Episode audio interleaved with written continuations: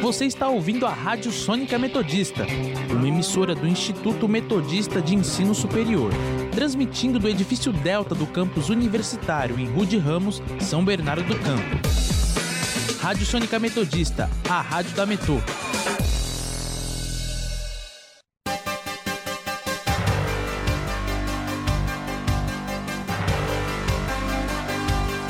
Começa agora o Jornal da Metodista, uma produção dos alunos do quarto semestre de jornalismo da Universidade Metodista de São Paulo.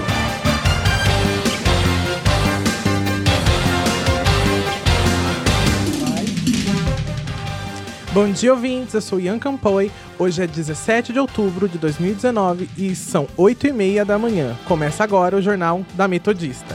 Dividindo a bancada comigo estão Milton Moreira e Renan Fukuda. Bom dia, ouvintes. Bom dia. Agora vamos às principais notícias dessa quinta-feira.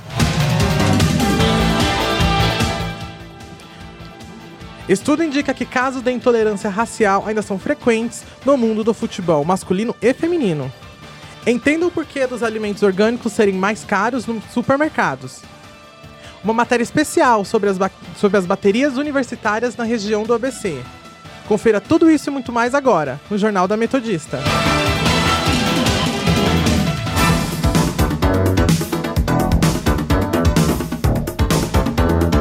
Fábrica de Cultura de São Bernardo terá retorno das obras. A ordem para a retomada das, das, das ações foi assinada no início do mês pelo prefeito Orlando Morando e do governador João Dória. As obras que, estuda... que, estavam paradas desde 2016 devem ser retomadas já nos próximos dias. O valor do investimento será de cerca de 4,5 milhões pela Prefeitura de São Bernardo e mais 14 milhões pelo governo do estado. A previsão de entrega é para março de 2020. Essa será a segunda fábrica de cultura no ABC, sendo a primeira em Diadema, que foi inaugurada no ano passado. Agora, a participação da nossa reportagem. Alimentos orgânicos são mais saudáveis do que os convencionais, porém existem fatores que tornam esse tipo de produto menos acessíveis. Entenda os motivos na reportagem de Milena Ota. Os alimentos orgânicos estão em alta, mas por que eles são mais caros nos mercados? A alface crespa orgânica, por exemplo, é R$ 3,00 mais cara do que a comum. A jornalista agropecuária Tânia Rabelo, dona do blog Alimentos Orgânicos do Estadão, explica. O supermercado ele embute no, no, no preço muitos custos. Ali ele embute custos de logística, custo de funcionário, custos de até de energia elétrica. Todos os custos envolvidos na operação do supermercado, ele tem que embutir nos produtos dele. Maria Batista trabalha na Horta dos Vianas, em São Bernardo, e conta os motivos dos produtos desta plantação serem mais baratos em relação aos dos supermercados. Porque a gente planta, a gente colhe, a gente quer mostrar o produto da gente, né? A jornalista Tânia Rabelo afirma que há uma elitização do consumo de orgânicos no Brasil e apresenta iniciativas para democratizar o acesso. E aí existem várias opções, por exemplo, nas feiras orgânicas, inclusive o, o IDEC, que é o Instituto de Defesa do Consumidor, tem um mapa dos orgânicos que mostra no Brasil inteiro aonde que você pode comprar orgânico. Nos últimos anos, o consumo de produtos orgânicos aumentou, principalmente em hortas locais, como diz Maria Batista. Aumentou, sim, porque de primeiro ainda a gente demorava mais para plantar, porque até cultivar tudo a terra, né? Mas o pessoal gosta do produto da gente aqui, devido a não ter veneno, né? Desde o início do ano, o Ministério da Agricultura aprovou o registro de quase 400 agrotóxicos. Milena Ota para o Jornal da Metodista. 8 e 44. No Jornal da Metodista, as informações do trânsito. Agora iremos falar com o repórter Matheus Bertoli para ver os estados das principais vias do ABC. Bom dia, Matheus. Bom dia, Ian. Bom dia, ouvintes. De acordo com o Waze, a Avenida Doutor Rudi Ramos está com trânsito fluindo com trechos de lentidão nos dois sentidos. A Avenida Lucas Nogueira Garcês está congestionada em ambos lados e o motorista que vai sentido Diadema e Rodovia Anchieta pode acessar a Avenida Índico, que está livre.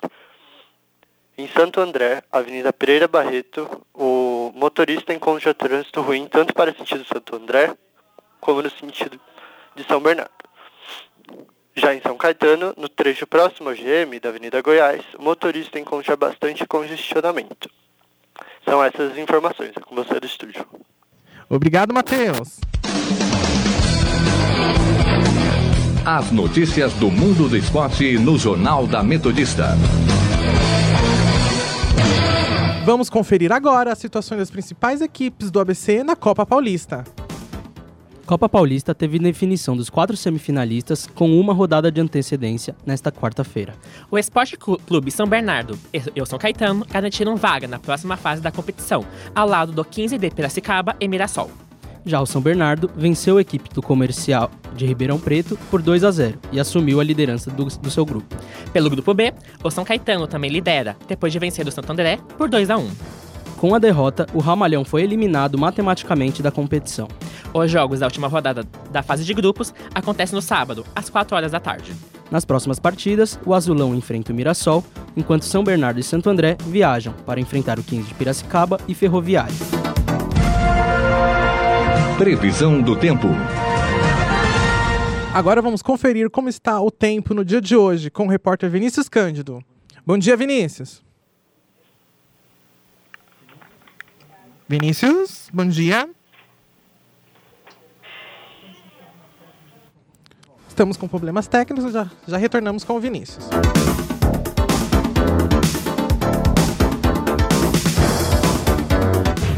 Agora, a participação da nossa reportagem.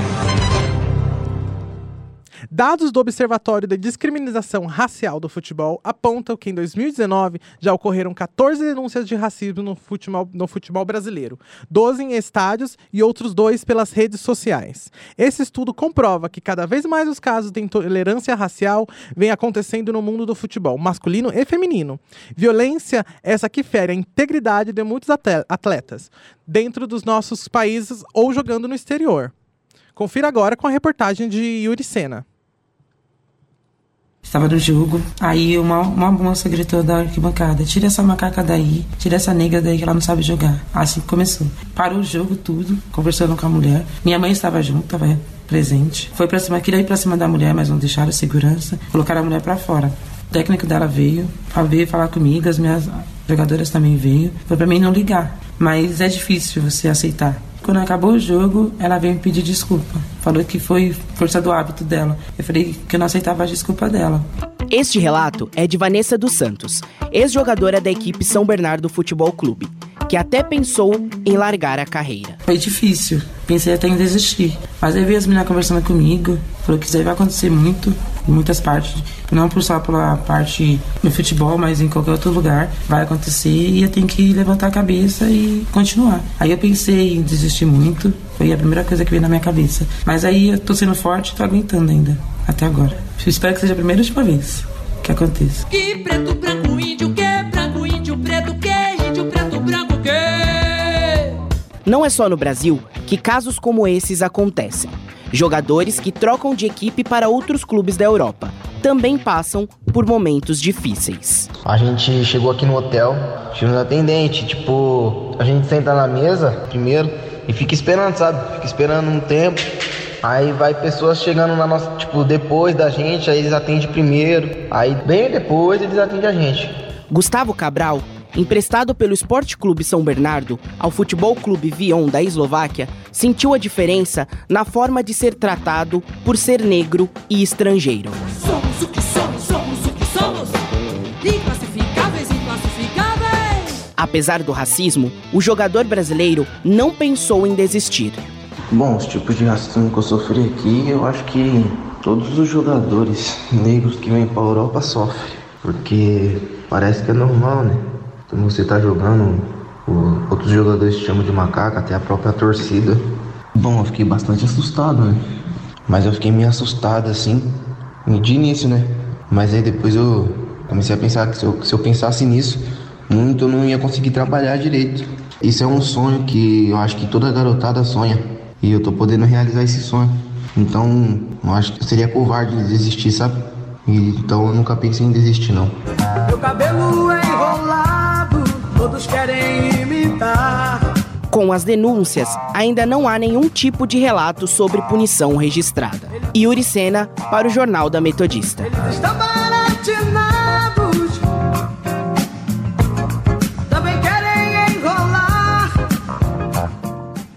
Ainda sobre racismo no futebol, no último sábado, o técnico do Bahia, Roger Machado, entrou em campo com a camisa estampada Chega de Preconceito e, em entrevista após o jogo, declarou negar é silenciar, negar é silenciar o racismo. 8 e 51. Previsão do tempo. Rest- é, conexão restabelecida, vamos agora com o tempo. Bom dia, Vinícius. Bom dia, Ian. Bom dia aos nossos ouvintes. Uma quinta-feira nublada na Grande São Paulo, com possibilidades de chuva no final da tarde. Temperatura máxima de 30 graus e a mínima batendo na casa dos 18 graus. Já em São Bernardo do Campo, a mínima está na casa dos 17, enquanto a máxima poderá chegar a de- a 28. Apesar da possibilidade de chuva, o tempo ficará seco e úmido durante todo o dia, com uma frente fria chegando apenas no final da tarde. Vinícius Cândido, ao vivo para o Jornal Metodista. Obrigado, Vinícius.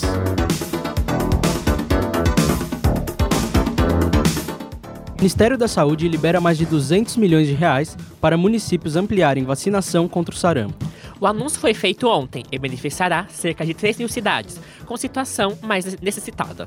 O Brasil tem a pior cobertura vacinal desde 2015. Os recursos são do Fundo Nacional de Saúde e são enviados ao, ao Fundo de Saúde Municipal e do Distrito Federal, em caráter excepcional.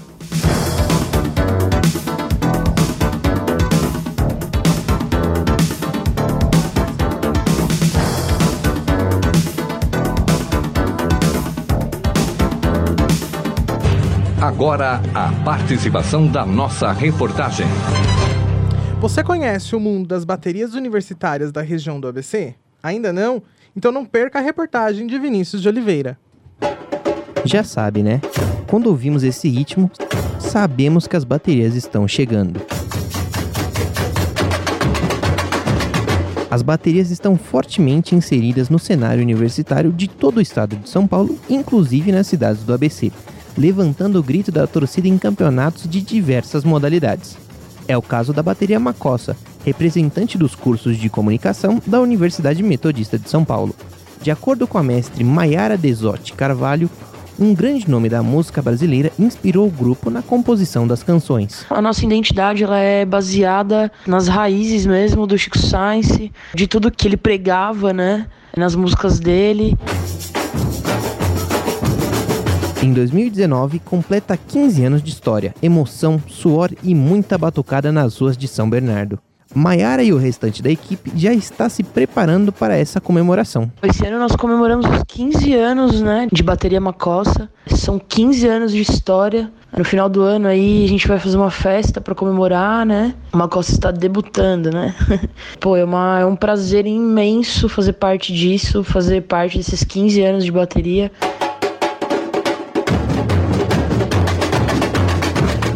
Rodrigo Santos Ordonha Gonçalves é o atual mestre da A Bateria Direito SBC e destaca o papel da equipe no cenário esportivo e universitário. A bateria ela foi criada aí para incentivar a galera nos jogos, né, tanto os jogadores quanto a torcida. E até hoje ela faz isso, continua indo para os jogos, continua com um jogo aí que tem entre alguma outra faculdade ou algum campeonato, a gente sempre tá lá tocando.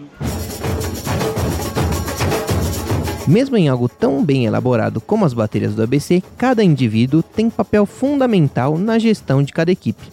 É o que conta o mestre da bateria Mauá, Clube da Manga, Fernando Vinícius de Carvalho. Eu acredito que ter essa diretoria faz toda a diferença, uma vez que essas coisas precisam acontecer. Por exemplo, a gente vai tocar em determinado lugar. Então, o patrimônio vai cuidar de quantos instrumentos a gente precisa levar, quantas pessoas a gente vai levar. Comunicação precisa fazer um, uma propaganda, um marketing que a gente vai tocar lá naquele lugar financeiro, mas a gente vai receber pra gente tocar lá. Então, todo mundo trabalha em equipe para que certa evento, no caso, aconteça ou qualquer outra ação que a gente possa fazer. E para você universitário, todas essas baterias estão de portas abertas. Por que não se aventurar nesse mundo musical? Vinícius de Oliveira para o Jornal da Metodista. 8 e 55. Saúde.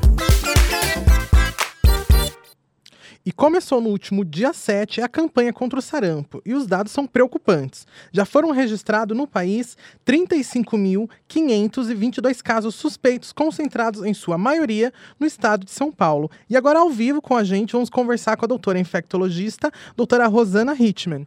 Bom dia, doutora. Bom dia. É, os dados oficiais do governo apontam um crescimento e já está confirmado em 19 estados é, só no mês de setembro. Como a senhora pode explicar esse aumento da doença?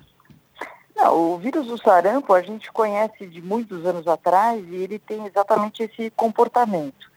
Se você me perguntar quais das doenças infecciosas que são a de maior risco de contaminação e virar um surto e contagiosidade, o vírus do sarampo ele é praticamente o número um nessa lista. Ele é muito mais transmissível, só para você ter uma noção, do que o vírus ebola, que é um vírus que também a gente se preocupa muito. Então, a característica do vírus faz com que a disseminação do número de casos seja nesses números que, infelizmente, nós estamos assistindo no nosso país, visto que a população não está protegida através de vacinas. Diferente do vírus ebola, que a gente não tem vacina, e daí sim você tem que tomar outras medidas, o vírus do sarampo, apesar de ter essa característica de muito fácil transmissão, porque é pelo ar, então é muito fácil a transmissão, felizmente nós temos uma excelente vacina. Sim. Então, assim, por isso que a gente está falando tanto no assunto e tentando conscientizar tanto a população na necessidade da vacinação. É, atualmente tem surgido uma ideologia de antivacina. Como isso pode ser prejudicial à sociedade?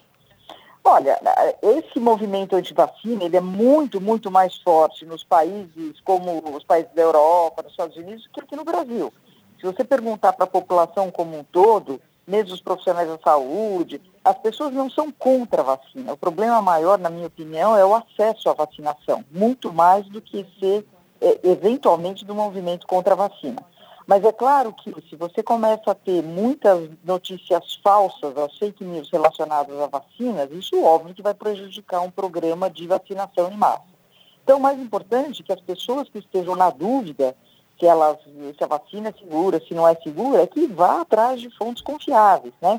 Converse com quem eles, eles confiam, com quem tem a informação científica, quem tem a evidência do dado, e daí ele vai decidir em vacinar. O sarampo ele já estava erradicado. A senhora acha que com essa campanha ajudarão a erradicar novamente a doença? Não, a ideia é essa, né? O nosso objetivo é de novo ficar eliminado com o sarampo no nosso país. É um baita desafio pela própria característica da, da doença. Então, assim, nós demoramos anos e anos para conseguir eliminar a doença aqui do nosso país e das Américas, né? E num prazo extremamente curto a gente teve os números que você tá, acabou de falar no início do programa. Então, isso serve, sem dúvida, como um, um, exemplo, infelizmente, da vida real, mas um exemplo de que se a gente não tomar cuidado em manter a população devidamente vacinada, não só para o sarampo, como para outras Sim. doenças que também a gente já conseguiu eliminar, infelizmente a gente corre o risco delas voltarem. Ah, sim. Eu agradeço. Eles, eles não dormem, eles estão sempre por aí. Então, nós é que temos que fazer a nossa lição de casa. Ah, sim. Eu agradeço a participação da senhora. Tenha uma ótima tarde. Muito obrigado, Obrigado pela igualmente. participação. Imagina. Obrigado igualmente. Jornal da Metodista.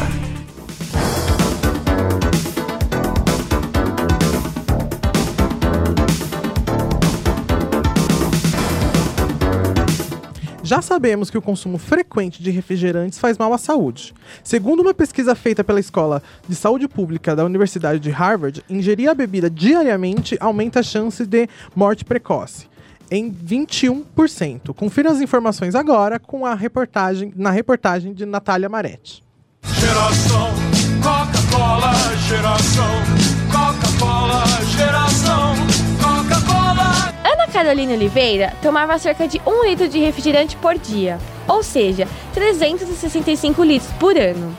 Hoje, a estudante reduziu o consumo para dois copos por dia, mas admitiu sentir falta da bebida, o que gera até crises de estresse. Eu sempre fui muito viciada, eu tomava coisa de um litro por dia e algo que eu sentia necessidade de ter que tomar. Se eu não tomava, meu humor super alterava, eu ficava estressada, eu precisava tomar aquilo. E eu alterei para dois copos americanos e meio, porque eu desenvolvi um problema de saúde com o refrigerante, né? Mas, por trás de tanta doçura, há muita travessura. Uma lata de Coca-Cola tem 35 gramas de açúcar. A Organização Mundial da Saúde recomenda que o consumo diário do açúcar não ultrapasse 50 gramas. O estudo da Universidade de Harvard ainda revela que o consumo de refrigerantes pode causar ataque cardíaco, gordura no fígado e diabetes tipo 2. O pulso ainda pulsa. Esse quadro afastou a estudante de engenharia de alimentos, Fabiana Venturim, das latinhas. Ela não toma refrigerante desde 2016. Eu não tomo nenhum tipo de refrigerante por N motivos. Um deles é que depois que eu parei de tomar refri, eu percebi uma melhora na, no meu corpo. Além de que no refrigerante tem muita coisa artificial, calorias vazias. Então eu coloco muito isso na balança. É, se aquilo que eu gosto vai me satisfazer, mas depois de um tempo eu posso ter uma diabetes, é, posso ficar dependente daquilo. O consumo de água engarrafada no Brasil é de 65 litros por pessoa anualmente. Já o de refrigerante está avaliado em 114 litros. A repórter Natália Maretti está ao vivo em Santo André com uma nutricionista que trará mais informações sobre o assunto. Bom dia, Natália. Bom dia, ouvinte. Bom dia a todos aí do estúdio. Estou aqui com a nutricionista Miriam Gandini, que vai explicar melhor sobre as propriedades do, re- do refrigerante. Bom dia, Miriam. Bom dia, Natália. Bom dia a todos. Miriam, os efeitos colaterais do refrigerante começam a aparecer a curto ou longo prazo? A curto prazo. Assim que se consome um copo de refrigerante, após 10 minutos já se inicia as modificações no organismo e após 50 minutos a uma hora, ele já na hora da, da excreção pela urina, ele já começa a expelir os nutrientes essenciais para o organismo. E quais são os valores nutricionais da bebida e por que são sempre os primeiros a serem cortados das dietas? Por exemplo, uma lata de coca de 350 ml, nós temos 137 calorias. Só nela, 35 gramas de açúcar. E ela é cortada das dietas, principalmente pelo gás, porque ela dá uma sensação de saciedade, dilata o estômago e após isso, em seguida, a curto prazo, a pessoa ela já tem a sensação de fome novamente e acaba consumindo mais alimentos do que o permitido. E para encerrar, como nutricionista, qual a sua recomendação para os amantes do refrigerante? É necessário realizar alguma troca? Olha, eu indico é, a pessoa substituir-se principalmente pela água, que é essencial para o organismo. Mas, se ela achar necessidade de outras bebidas, ela pode substituir pelos sucos naturais, pela água de coco.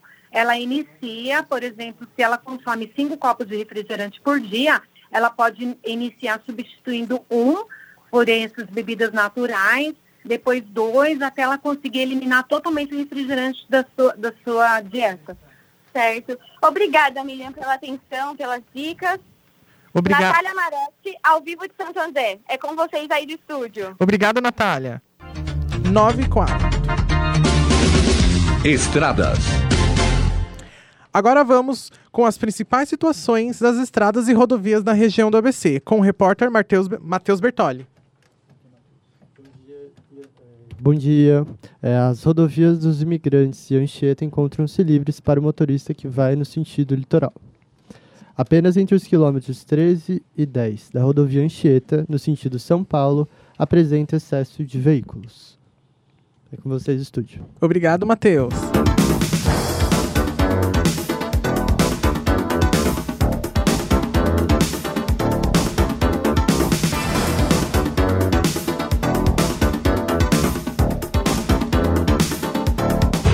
Agora, a participação da nossa reportagem.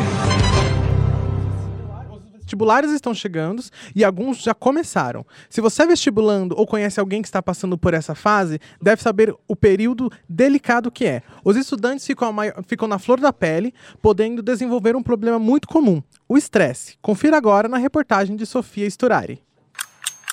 Está aberta a temporada dos vestibulares. E com as provas vem o estresse, o cansaço e a ansiedade. Nicole Marinho é vestibulanda de medicina e pretende estudar em uma universidade pública de São Paulo. Ela tem aulas integrais de segunda a sexta e estuda também aos sábados. Nicole está no quarto ano de cursinho, mas garante que a atenção ainda é a mesma. O segundo semestre é o pior para quem faz cursinho, porque começam as revisões e chega perto das provas e nunca parece que é o suficiente.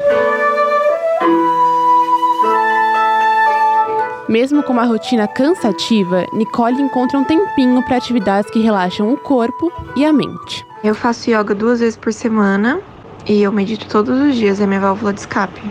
E eu também deixo o domingo livre, que é uma coisa que ajuda bastante. A estudante também cuida da saúde mental e da ansiedade por meio de acompanhamento médico. Eu faço barra de axis, que é um tipo de terapia.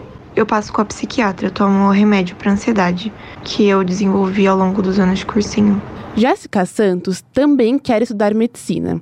E apesar do estresse, ela ainda não consegue encaixar a terapia na agenda, mesmo sentindo necessidade. Ultimamente eu não, não tô conseguindo nem ter tempo para isso. O que é estranho, né? Eu vou prestar medicina e eu não tenho tempo para cuidar da minha saúde. Mas pretendo começar. Eu acho muito importante sim, porque vestibulando é uma bombinha relógio. E o que mais motiva a Jéssica, Nicole e tantos outros vestibulandos a enfrentarem uma fase tão turbulenta quanto essa é o sonho de cursar a faculdade que desejam. O meu curso é o que eu quero. Se eu não fizer medicina, eu não tenho outra ideia do que fazer, porque eu sei que é naquilo que eu me encontro. Me vejo com brilho no olho quando eu começo a estudar isso. A primeira fase da FUVEST acontecerá no dia 24 de novembro. Para o próximo ano, serão 122 vagas para a turma de medicina da USP. A repórter Sofia Sturari está ao vivo de São Caetano com a psicóloga Maria Márcia Teixeira. Bom dia, Estu- bom dia Sofia. Bom dia, pessoal. Bom dia, ouvinte. Hoje eu estou aqui com a Márcia Teixeira, ela é psicóloga e vai tirar algumas dúvidas para a gente sobre estresse no período pré-vestibular. Bom dia, doutora. É, primeiro, quais sintomas que o estudante que está sofrendo com estresse apresenta? É, ele pode apresentar diversos sintomas. É importante estar atento na repetição desses sintomas, né? Então é importante ele estar atento nessa repetição e quem convive com ele também para não passar despercebido. Que pode ser insônia, cansaço, angústia, agressividade, palpitações, tremedeiras, dor de estômago, ansiedade e outros. E, doutora, quais preparos o estudante deve ter um dia antes da prova? O ideal é que nesse um dia antes da prova ele consiga relaxar, procurar tranquilidade, corpo, mente, comer comidas leves, ter momentos de lazer, evitar pensamentos em relação à prova, considerar que o tempo que ele já dedicou antes foi o suficiente para o rendimento dele na prova. Então, evitar muitas horas de estudo na véspera da prova, para não estar cansado no dia do vestibular. Eu sugiro é, algum momento de relaxamento ou de meditação, que hoje em dia é até fácil encontrar no Google. E Obrigada, Sofia. Sofia esteve ao vivo com a gente com a psicóloga Márcia Teixeira. Indicadores econômicos. Quem nos conta agora sobre os principais indicadores econômicos é o repórter Vinícius Cândido. Bom dia, Vinícius. Bom dia, Ian. O dólar abriu o dia a R$ 4,15, com uma queda de 1% em relação ao dia anterior. Já a moeda brasileira se valorizou e inicia o dia em alta de 0,4%. A Bolsa de Valores de São Paulo fechou o dia com um aumento de 0,89%, o que é uma boa notícia para os investidores brasileiros. Vinícius Cândido, ao vivo, para o Jornal Metodista. Obrigado, Vinícius. Agenda Cultural. Confira agora a agenda cultural com o repórter Matheus Moreira.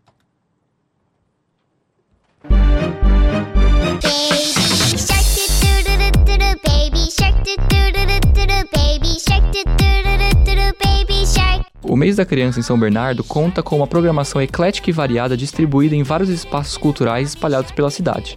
As atividades são gratuitas e direcionadas a crianças de várias faixas etárias.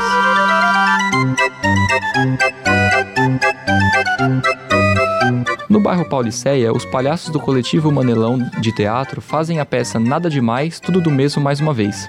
As mais famosas e aclamadas esquetes tradicionais de circo são o fio condutor dos encontros em cena. Eles treinam incansavelmente em meio a acrobacias e musicais para quem sabe um dia conseguirem um emprego no circo. A peça acontece na Praça Benedito de Almeida no domingo às 4 horas da tarde.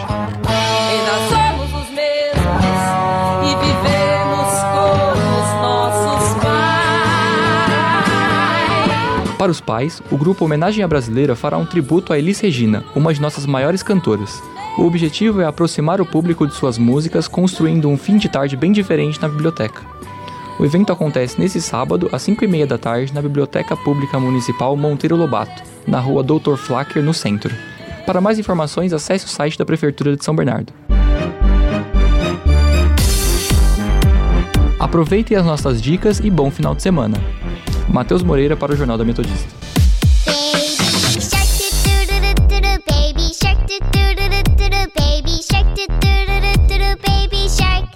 E vai ficando por aqui mais uma edição do Jornal da Metodista. A apresentação de Ian Campoy, locução de Milton Moreira e Renan Fukuda. Redação: Miguel Rocha e Ulisses Yassamu. Participação dos repórteres Matheus Bertoli, Matheus Moreira, Helena Ota, Natália Maretti, Vinícius Cândido, Vinícius de Oliveira, Sofia Sturari e Yuri Sena. Coordenação de Pedro La Ferreira. Professores coordenadores Heloísa de Oliveira Frederico, Filomena Salemi. O Jornal da Metodista teve trabalho técnico de Leonardo Engelman e nessa edição foi produzida pelos alunos do quarto semestre de jornalismo da Universidade de Met- Metodista de São Paulo. Um ótimo final de semana, até a próxima!